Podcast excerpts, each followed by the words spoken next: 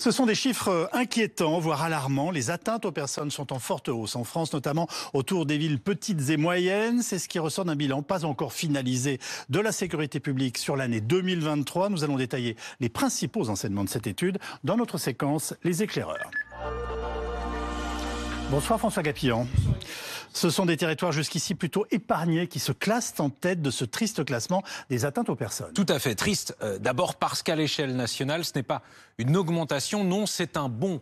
En un an, les atteintes volontaires à l'intégrité euh, des personnes enregistrent une hausse, vous le voyez, de plus de 7% en zone police, euh, c'est-à-dire plutôt dans les centres-villes, en zone urbaine et non euh, rurale, puisque euh, dans ce cas, c'est en zone gendarmerie. Les atteintes aux personnes, ce sont, pour information, tous les coups et blessures qui n'ont, dit-on, pas eu la volonté d'entraîner la mort, donc les violences volontaires, les empoisonnements, les agressions sexuelles, les viols, les actes de torture, les appels malveillants ou encore les menaces et le harcèlement. Des atteintes qui ne sont pas plus l'apanage des grandes villes. On voit monter le phénomène depuis plusieurs années. Maintenant, là, c'est flagrant. Le département qui enregistre la plus forte hausse, que dis-je, une explosion, c'est le Loir-et-Cher, plus quasiment 40% en un an. Viennent ensuite la Côte d'Or, l'Eure-et-Loire, l'Eure, la Lozère, le Finistère, tout ça plus de 20% d'augmentation. C'est bien simple. Regardez ce qui est en vert sur cette carte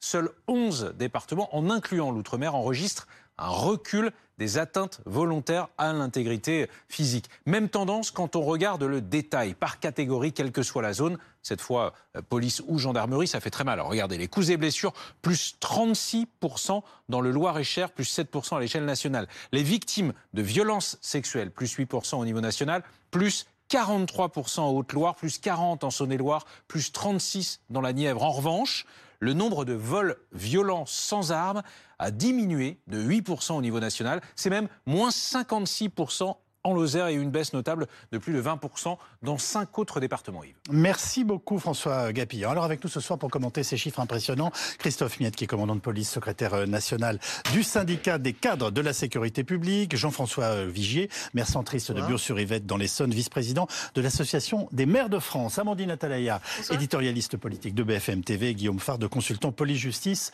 de notre chaîne. Guillaume, je commence avec vous. On va revenir quand même en détail sur les différents chiffres de ce bilan, mais tout d'abord, globalement, est-ce qu'on peut parler de tendance de fond sur plusieurs années pour cette hausse des atteintes aux personnes dans l'ensemble du pays? Oui, euh, oui, sur euh, les cinq dernières années, de, 2018 à 2023, pour ce qui est des atteintes aux personnes, il y a une hausse constante. Alors 2020, c'est une année un peu à part parce que année avec deux confinements, donc euh, il y a eu des variations statistiques importantes, l'augmentation très significative des violences intrafamiliales par exemple, liées au fait que bah, les familles étaient confinées à domicile et euh, la baisse d'autres indicateurs, toute la délinquance de voie publique, puisqu'il n'était plus permis de sortir sur la voie publique. 2020 mis à part, on a effectivement cinq années de hausse sur les indicateurs de violence contre, contre les personnes.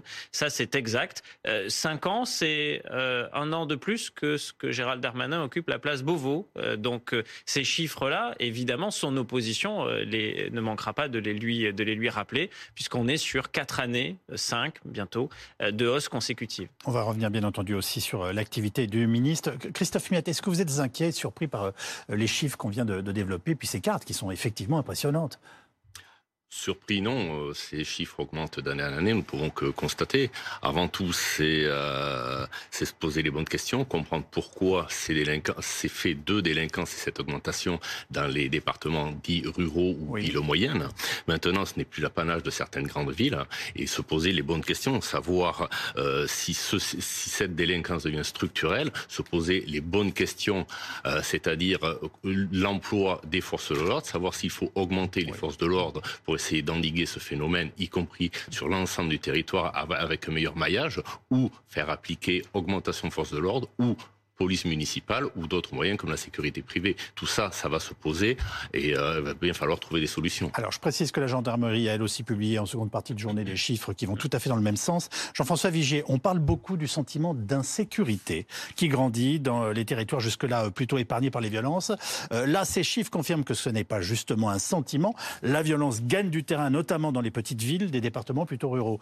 Euh, comment euh, vous vivez ça et surtout, est-ce que vous, les maires, vous en préoccupez? C'est au cœur de votre quotidien maintenant Ça fait partie de nos préoccupations principales et il se passe pas un bureau au sein de l'association des maires de France sans qu'autour de David Lisnard, notre président, on parle de cette question de la sécurité.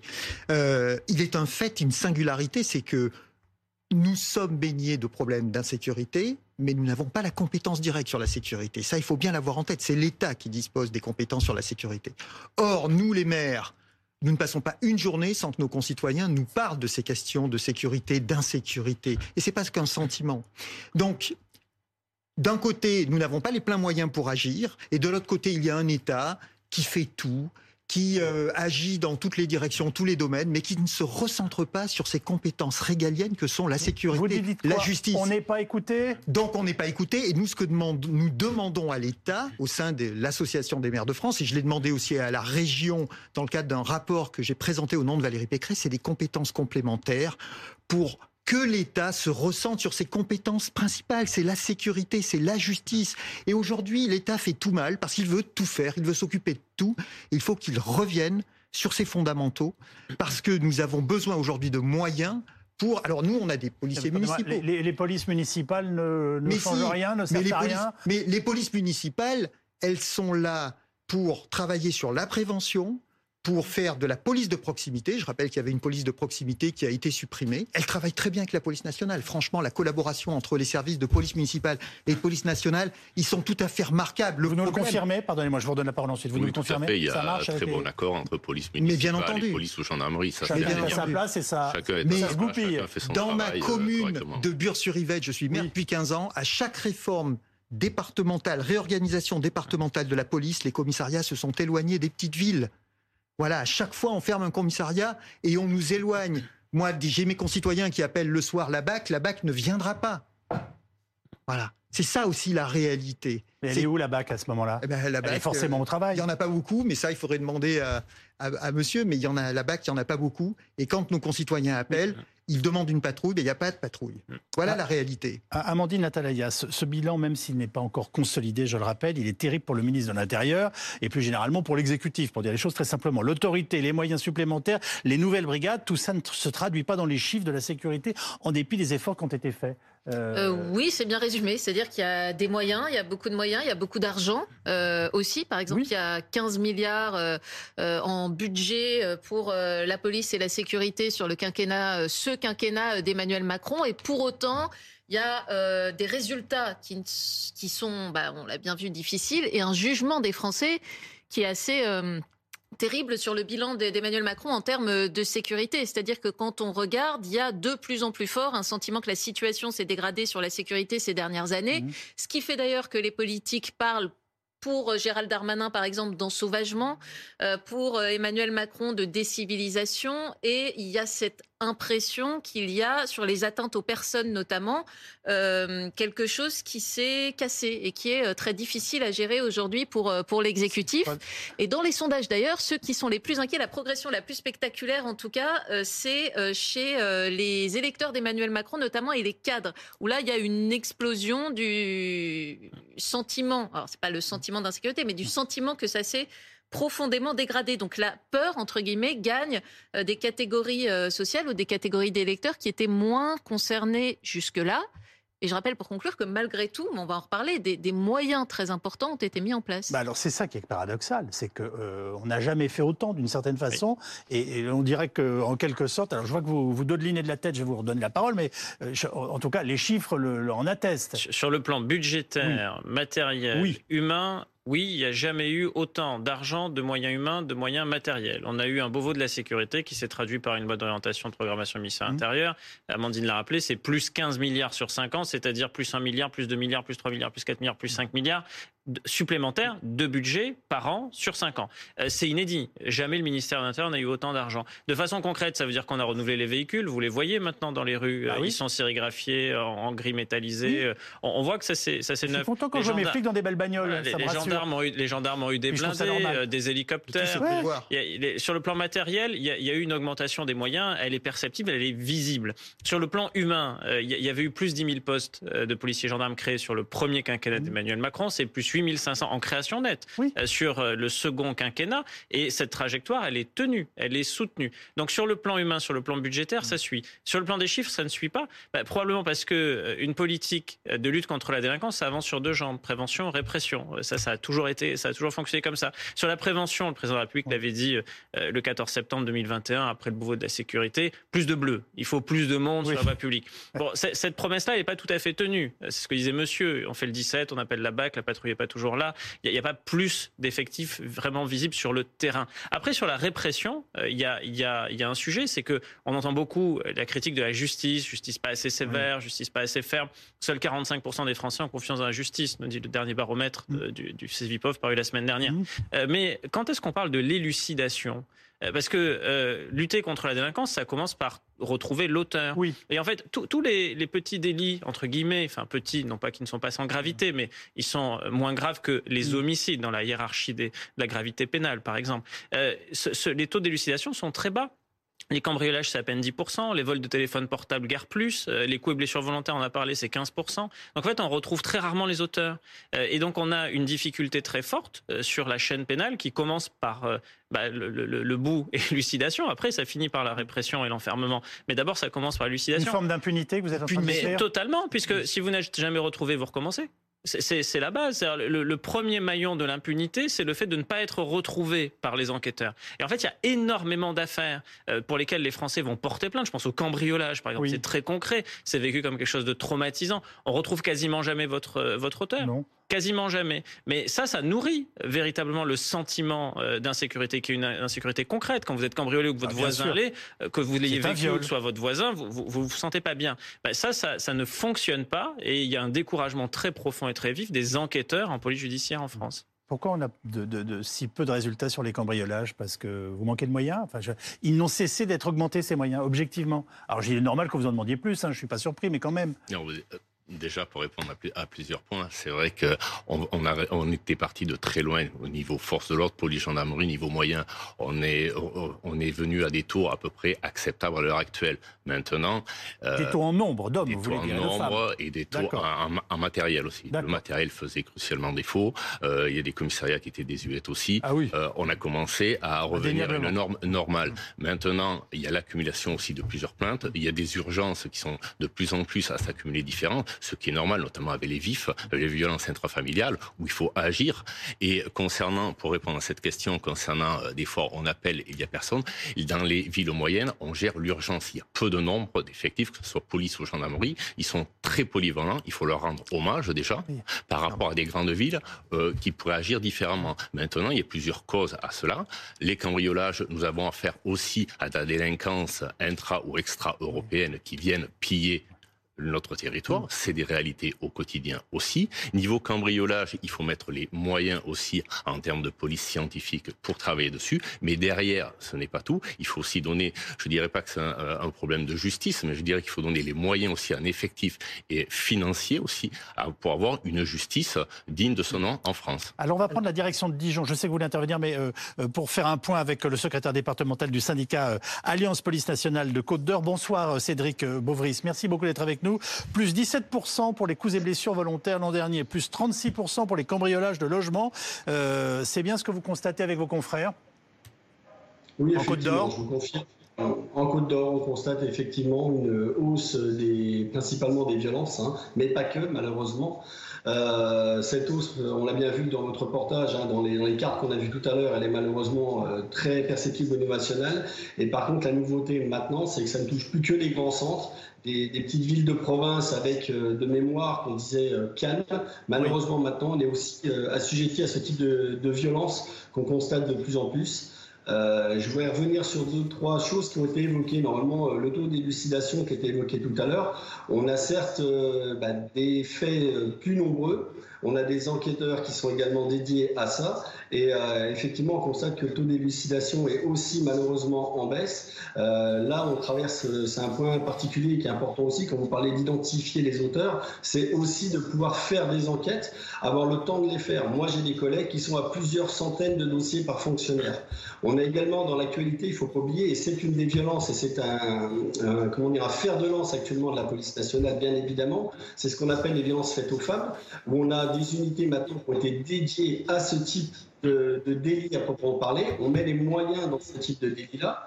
Par contre, force est de constater que eh bien, la police, on a nos missions habituelles, bien évidemment. Vous parlez tout à l'heure des, on appelle les policiers, la police secours qui sont là, qui sont tous les jours. Moi, j'ai des unités également, on n'en parle pas, mais sur les points de deal qui, excusez-moi le terme, mais harcèlent les points de deal. On a des unités dédiées à ça aussi. Et le deuxième volet qu'on a, c'est également les, les enquêteurs qui font les enquêtes derrière. Donc tout ça, ça nécessite une espèce de symbiose entre tous ces services-là on a une augmentation de la délinquance et bien évidemment de plus en plus de la violence. Euh, maintenant, régulièrement, on trouve des gens avec des couteaux et qui n'hésitent pas lors de bagarres, euh, sorties de discothèque, quelque chose comme ça, à faire usage d'armes blanches. Euh, est-ce que c'est aussi, enfin, que, vous disent les habitants que vous croisez? Est-ce que eux, ils perçoivent justement une violence de plus en plus importante et, on va dire, un, danger quotidien quand vous les avez en face de vous et qui peuvent vous parler?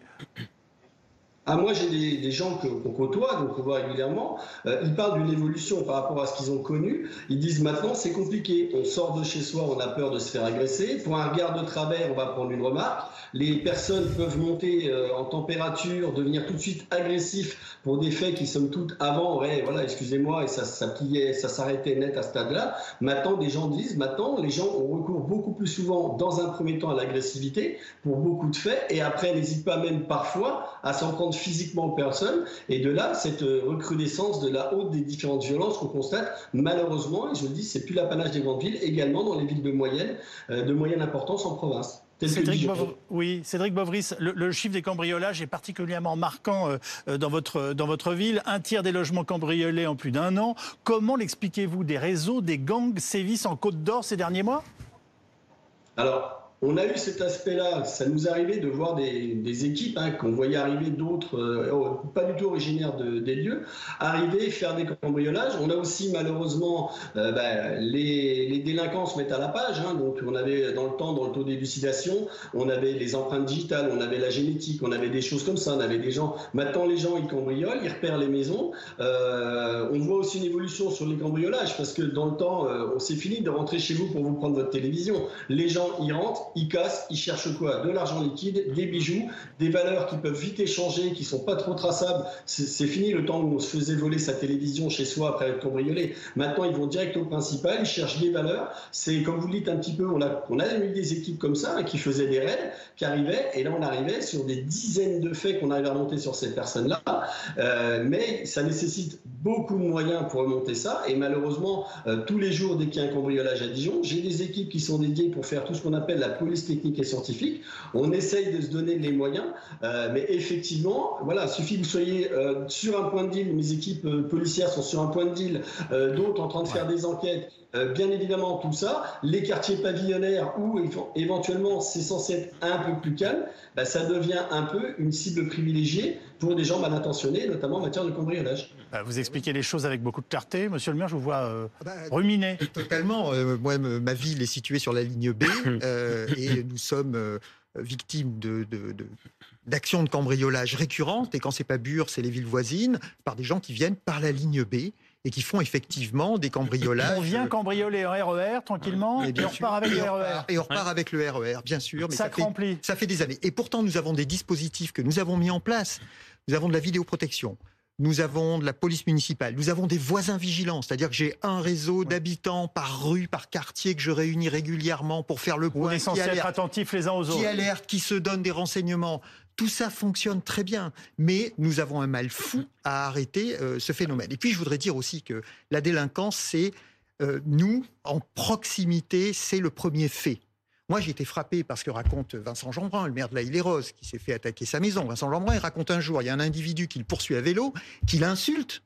L'individu est repéré, il est arrêté et le juge le relaxe parce qu'il estime que la faute n'est pas assez euh, sévère. Et là, c'est c'est terrible ce laxisme.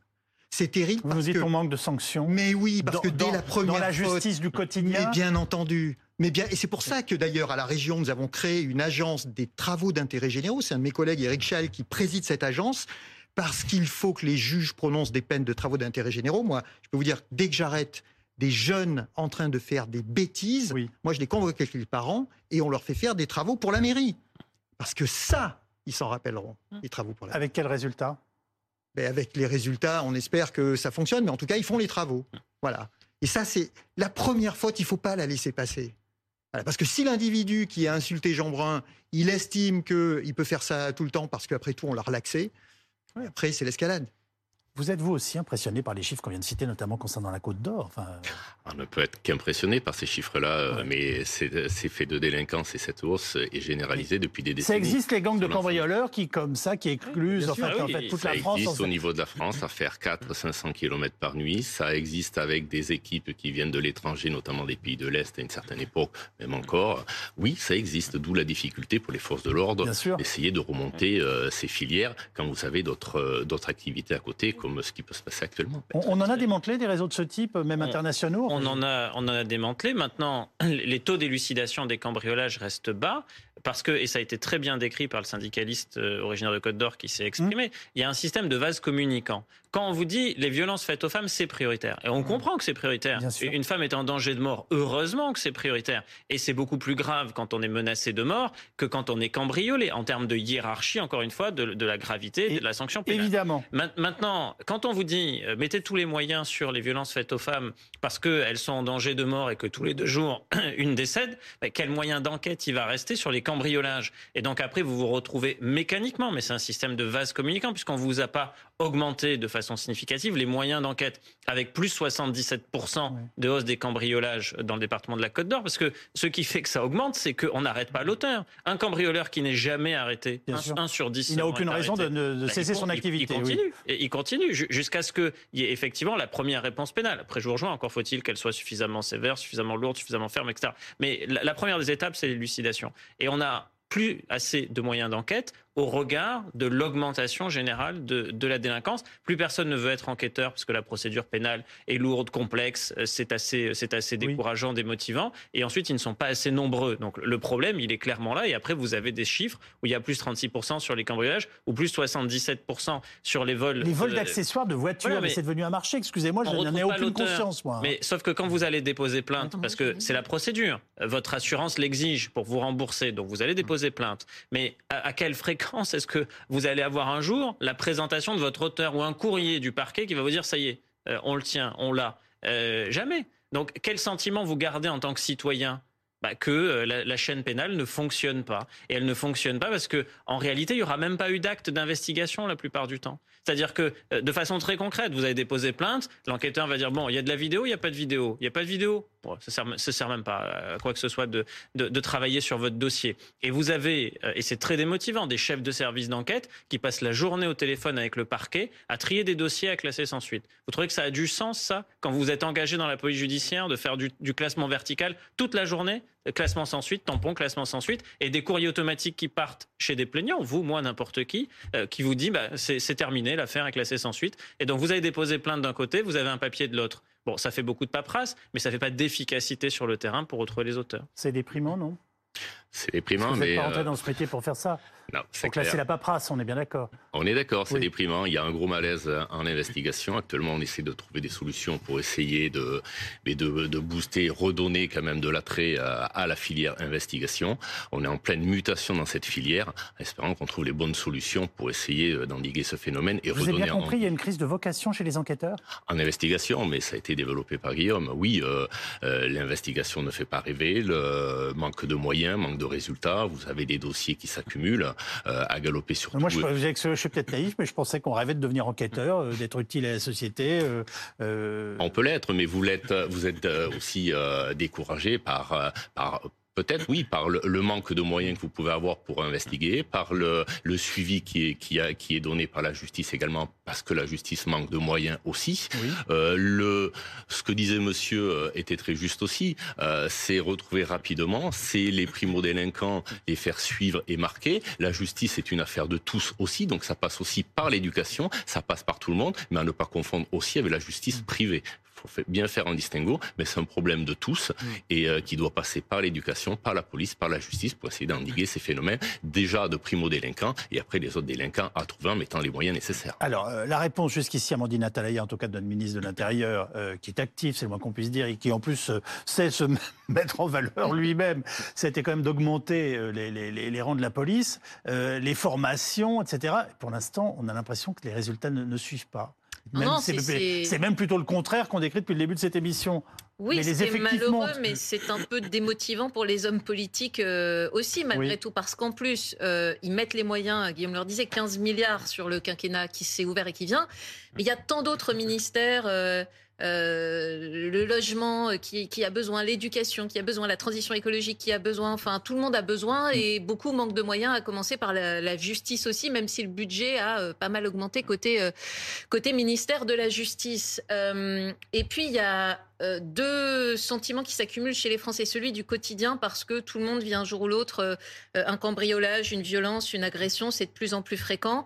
Euh, les Français voient aussi arriver de plus en plus euh, bah, la drogue dans des villes qui étaient euh, beaucoup moins concernées auparavant, et on en parle d'ailleurs beaucoup dans les médias. Cavaillon, Nîmes, des villes qui étaient voilà moins présentes aussi dans l'actualité que par exemple Marseille ou, la banlieue parisienne. et il y a ces affaires qui font écho au sentiment des Français d'être moins en sécurité, comme par exemple le, drame de Crépol. Oui.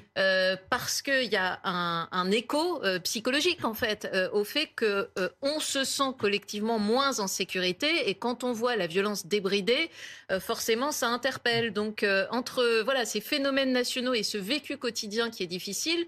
Le gouvernement essaie de se battre sur tous les plans, mais avec un succès modéré. Monsieur le maire, le, drame de Crépol, enfin, est-ce qu'il y a un avant et un après? Et les émeutes. un choc, bien entendu. Oui, ça a été absolument un, choc. Moi, derrière tout ça, en fait, ce qui, ce qui m'inquiète, ce qui m'effraie, c'est que tout ça profite à l'extrême droite.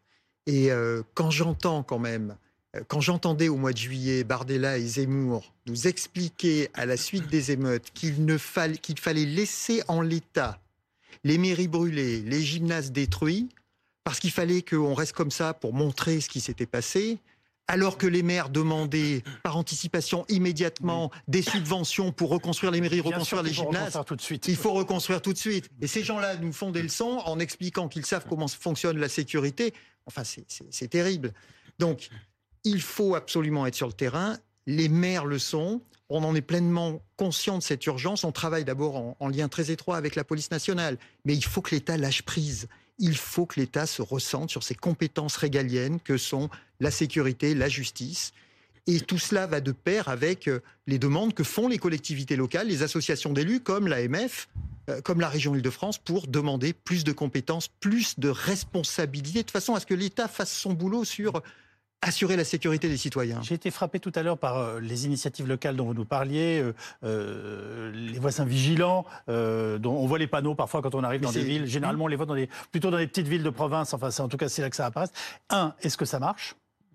Non seulement ça marche, mais ça crée du lien social. Les gens se parlent, les gens s'alertent.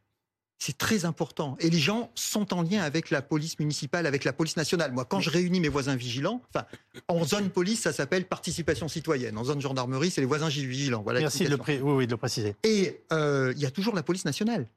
Police nationale, police municipale et le réseau des voisins. Il n'y a pas un risque de vouloir se faire justice soi-même non. Vous comprenez une émulation. Oui, euh, alors on ne peut pas juger sur un cas isolé, mais, mais il y a... Vous n'avez pas été confronté à ça Non. Et quand vous en parlez avec vos confrères, ça n'est pas le cas. Par contre, il y a une énorme solidarité collective de prévenir, d'alerter. Prévenir, alerter. Voilà. Vous approuvez ces initiatives? Oui, c'est ce que je disais tout à l'heure. La, la, sécurité est une affaire de tous, mais il ne faut pas confondre avec la justice privée. Maintenant, il y a des initiatives, il faut tout prendre pour essayer d'endiguer ce phénomène. Et, euh, les, voisins vigilants, enfin, c'est, euh, d'emblée, vous avez trouvé ça euh, utile, nécessaire? Enfin, ça s'est imposé à vous? Ah, mais totalement, totalement. À cause de la situation, vous aviez déjà l'intuition qu'il fallait le faire. Moi, j'ai créé le réseau des voisins vigilants il y a plus de dix ans.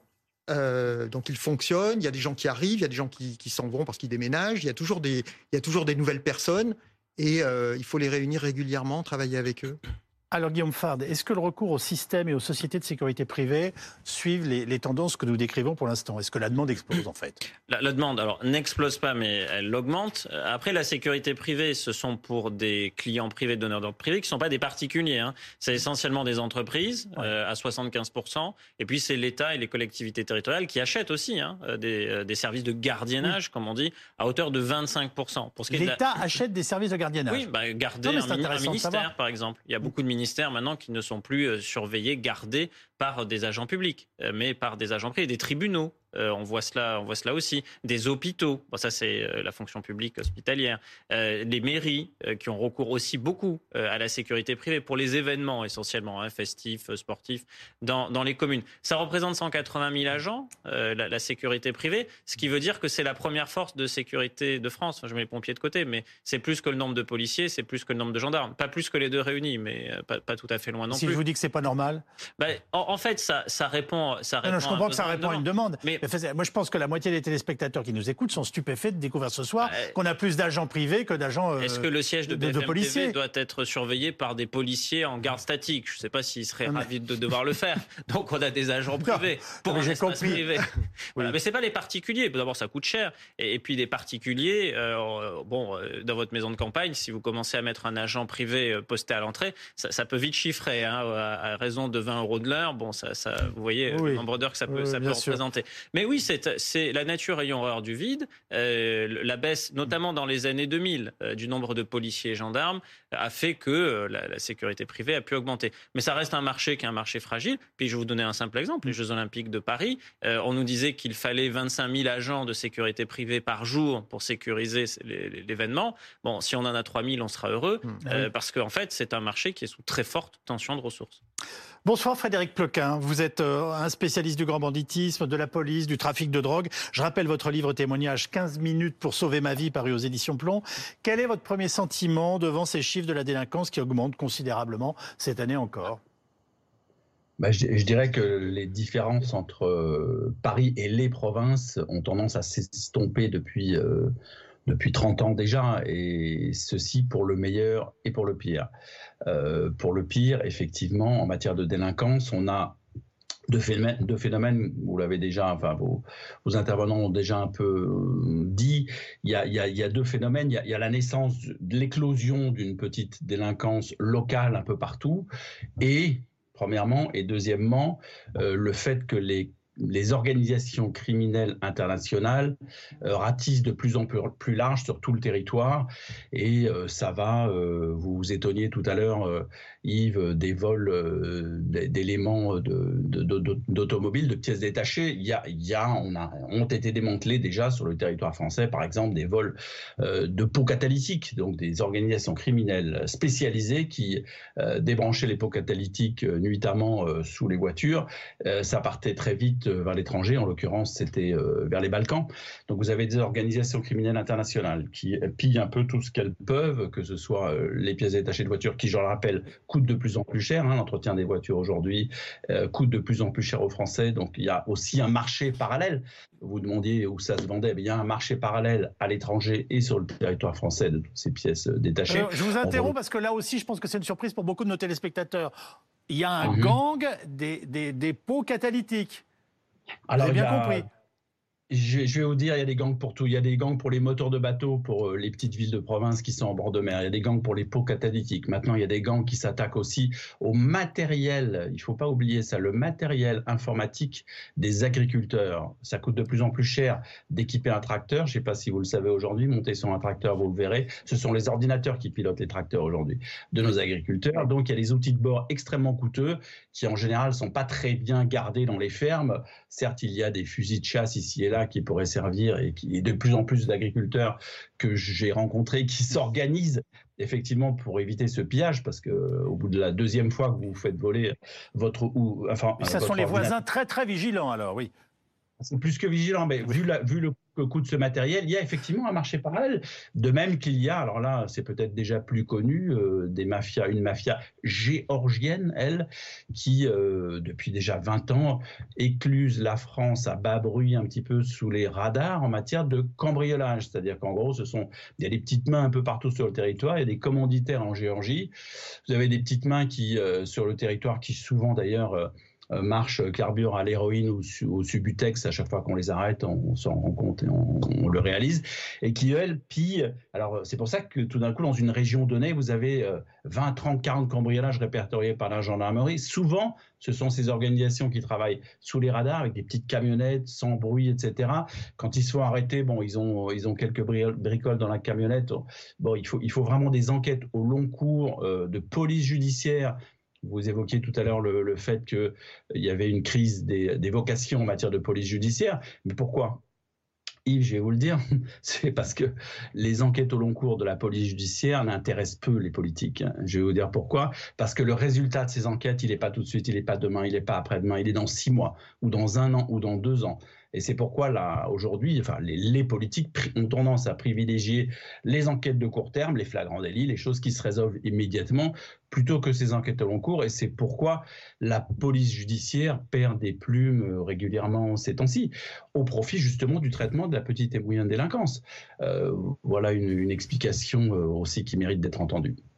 Vous, partagez ces analyses? Oui, Tout à fait. Tout à fait. Bah, c'est quand même impressionnant ce qu'on est en train d'expliquer. Et, j'ai envie de vous dire un peu démoralisant, pour dire les choses comme je le pense. Voilà, pas de résultat immédiat, bah donc on fait pas, en gros. Non, faut pas le voir. Bah, oui, volontairement, je, force le trait. Non, non, mais j'en suis conscient, mais euh, là, à l'heure actuelle, c'est vrai que l'accent est mis sur la petite et moyenne délinquance euh, pendant la, grande délinquance ou la, délinquance itinérante qui vient, comme il a été rappelé, aussi de l'étranger ou de divers départements, c'est des, des, enquêtes au long cours, a été un petit peu minorisé. Maintenant, il faut remettre les moyens et remettre euh, chaque chose à sa place pour pouvoir endiguer ce phénomène-là, quel que soit le niveau. Et, Monsieur le maire On parlait des pots catalytiques. Moi, je peux témoigner que je préside un syndicat de déchets et c'est le cuivre qu'il faut euh, protéger dans la déchetterie, sinon on pourrait se faire voler le cuivre il y a un cours qui augmente et voilà, il y a des gens qui volent du cuivre. Les vols de métaux sont, une, sont une, réalité. Eh On en parlait beaucoup à une époque. Hein, oui, pour les câbles SNCF notamment, qui avaient ah été victimes un temps de, de, de, gangs. Mais après, effectivement, selon les cours euh, de, hum. ces, des valeurs de métaux, il y a, il y a des filières. Et La pègre est très attentive au marché international. Certains sont plus ou, moins, euh, plus ou moins volés, etc. Euh, Frédéric Ploquin, le, le ministre de l'Intérieur, justifiait récemment la hausse du nombre de crimes, notamment à Marseille, par le fait que les trafiquants soit bousculé par les opérations de police. Est-ce que c'est une explication euh, que vous retenez vous aussi? En gros, est-ce qu'on dérange les dealers et du coup ça fait de la casse? Alors euh, là, ça, concerne spécifiquement le trafic de stupéfiants et non pas la petite et moyenne délinquance dont on parle depuis tout à l'heure. Euh, je, dirais juste quelque chose sur le trafic de stupéfiants. D'abord, c'est que partout où se développe le trafic de stupéfiants, or, il s'est développé, c'est la grande nouveauté de ces dernières années, dans toutes les villes moyennes et surtout le territoire français, partout où la drogue se développe, la drogue sème le chaos. Que ce soit dans les, dans les pays producteurs, d'ailleurs, où ça génère des guerres, que dans les endroits où elle est distribuée et où ça engendre, on le voit aujourd'hui, de la petite et moyenne délinquance. C'est-à-dire que la drogue est, en quelque sorte, le, je dirais, le cœur nucléaire de la criminalité sous toutes ses formes. Ça, c'est un point. Deuxièmement, concernant ce que vous, l'observation du ministre de l'Intérieur euh, concernant des villes comme Marseille, effectivement, mais là c'est vraiment très spécifique et très pointu. Quand vous bousculez, quand vous arrêtez, quand vous neutralisez, euh, quand vous neutralisez une équipe sur un point de deal, effectivement il y a une autre équipe qui peut se mettre en place et puis euh, celle qui euh, celle qui se retrouve dont les, dont les têtes, les chefs de file se retrouvent en prison ne se laissent pas faire.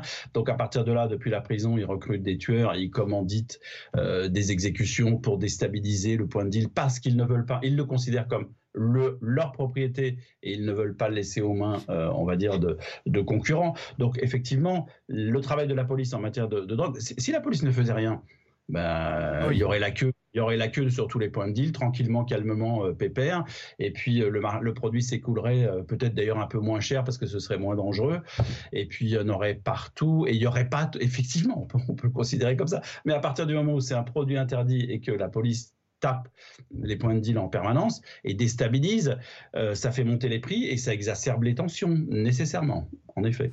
Merci beaucoup en tout cas de ces précisions que vous nous avez apportées dans cette émission, Frédéric Ploquin. Monsieur le maire, est-ce que la vidéosurveillance est devenue un outil vraiment utile? Et j'allais vous dire incontournable Ce n'est pas le seul, mais c'est un outil très important. D'ailleurs, nous l'installons en collaboration étroite avec le service de, de, police dans le département, parce que nous avons des endroits très spécifiques où nous devons installer les caméras pour que lorsque la police fait une enquête, elle puisse de façon la plus efficace possible euh, utiliser euh, le matériel que nous avons euh, installé. Mais encore une fois, il n'est pas le seul.